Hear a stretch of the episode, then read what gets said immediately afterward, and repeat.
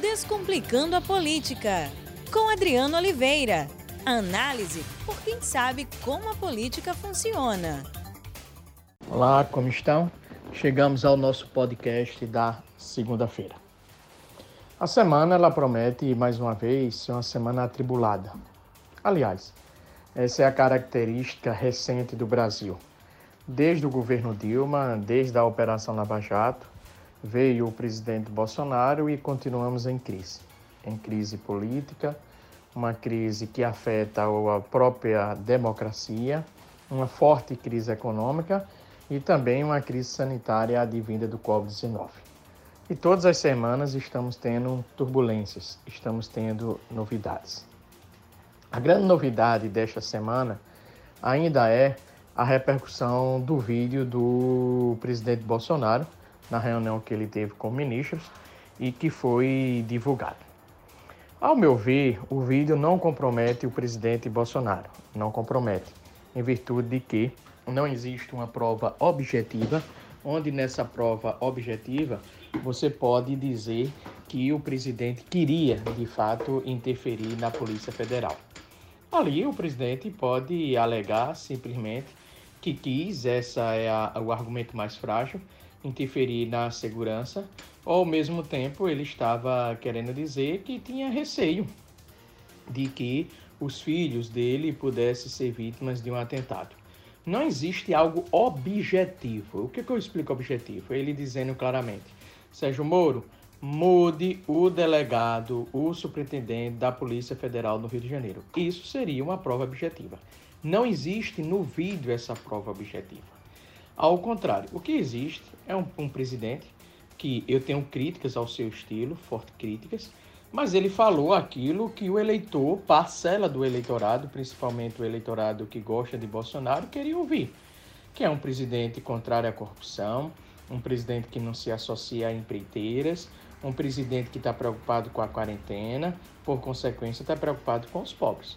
Então, foi um discurso que ele não só animou a sua militância, como também ele conseguiu mostrar para a parcela do eleitorado, principalmente aquela parcela do eleitorado antipetista, antilulista, aquela parcela do eleitorado que não gosta da corrupção, que ele é um presidente simples, um homem do povo que está preocupado com a economia e que não quer conversa com empreiteiros.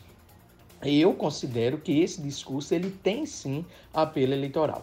E quando eu falo que não existe uma prova objetiva, eu faço duas observações. A primeira delas é o, aquela mensagem do WhatsApp do presidente para Sérgio Moro, dizendo que é, deputados do, do PSL estavam sendo investigados, ali é que é uma prova objetiva, muito mais forte do que o vídeo.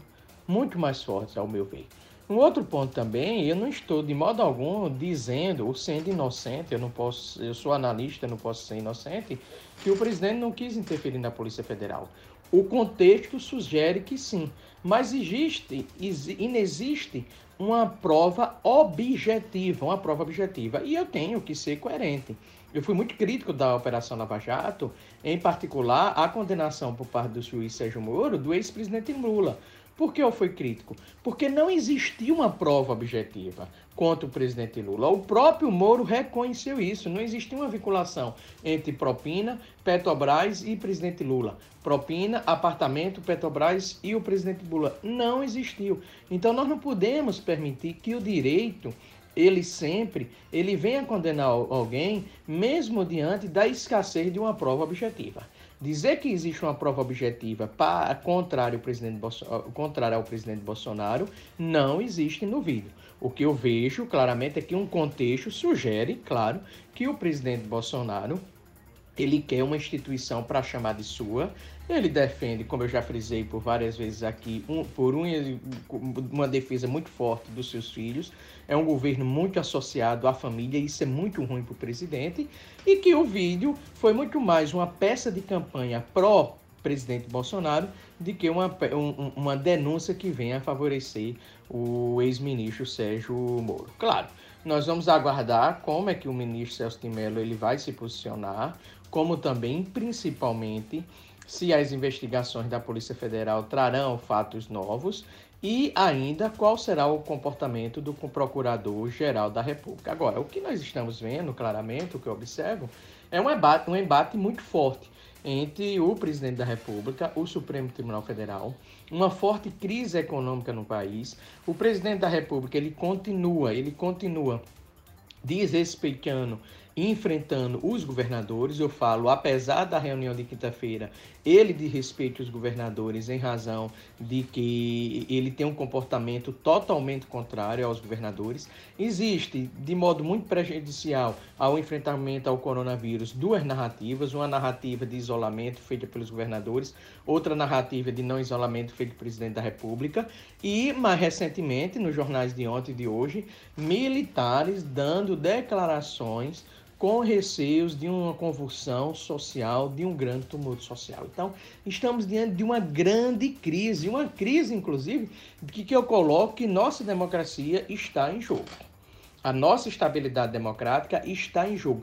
Dizer que não poderá ter um golpe militar, eu estaria sendo muito, estaria sendo míope. Por que eu estaria sendo míope? Porque é possível. Imagina se o enfrentamento do presidente Bolsonaro com o Supremo ele se torne radicalizado, como ocorreu sexta-feira, né? O general Heleno fez uma nota dizendo que se o é, equivocadamente dizendo que se o celular do presidente Bolsonaro fosse fosse apreendido, ele não poderia, poderia ter um grande conflito institucional. Que tipo de conflito institucional seria isso? No momento que militares falam na possibilidade de uma guerra, de um grande conflito social, quem vai intervir? Quem vai intervir é o Exército e pode intervir. Aí é que duas questões fundamentais. Pode intervir com o presidente Bolsonaro no poder, ou o Exército pode intervir sem o presidente Bolsonaro no poder. Há uma outra questão: o impacto da crise econômica em relação ao governo Bolsonaro pode ser um forte impacto e, consequentemente, o presidente da República perdeu uma grande popularidade, perdeu uma grande popularidade e a, a consequência disso é muito claro, os militares abandonarem ele. Mas se os militares abandonarem ele, manter o Mourão na vice, os militares assumem, o que que ocorreria? Então, Há uma crise grande no Brasil. Essa crise grande no Brasil é motivada por três variáveis: a crise política, a crise econômica, a crise do Covid-19. Outras essas crises se retroalimentam. Nós temos um presidente da República que é adepto do confronto, não é adepto do diálogo. Nós temos problemas na família do presidente, nós temos investigações das instituições sobre a família do presidente e sobre os filhos do presidente. Nós temos a volta, isso é um dado importante, do discurso de combate à corrupção por parte do presidente Bolsonaro, podendo ocorrer diversas operações da Polícia Federal, desestabilizando, inclusive, desestabilizando a classe política, isso é possível. E temos também o conflito entre governadores e presidente da República. Então, o momento do Brasil é um momento de uma panela de pressão que está fervendo, em algum momento vai explodir. E qual será a consequência dessa explosão? nós temos cenários a ser mostrados, porque não está claro. Nós podemos ter, de um lado, os militares assumindo o poder com o Bolsonaro, de outro lado, os militares sem assumir com o presidente Bolsonaro, de outro lado, um impeachment com absolutamente normal, com o Morão vindo assumir, ou um processo contra o presidente da República por crime de responsabilidade com o Morão também temos que assumir. Temos esses quatro cenários postos. Mas esses quatro cenários postos, ele, ele nenhum deles, ao meu ver, não é, não é melhor do que o cenário ótimo. Qual seria?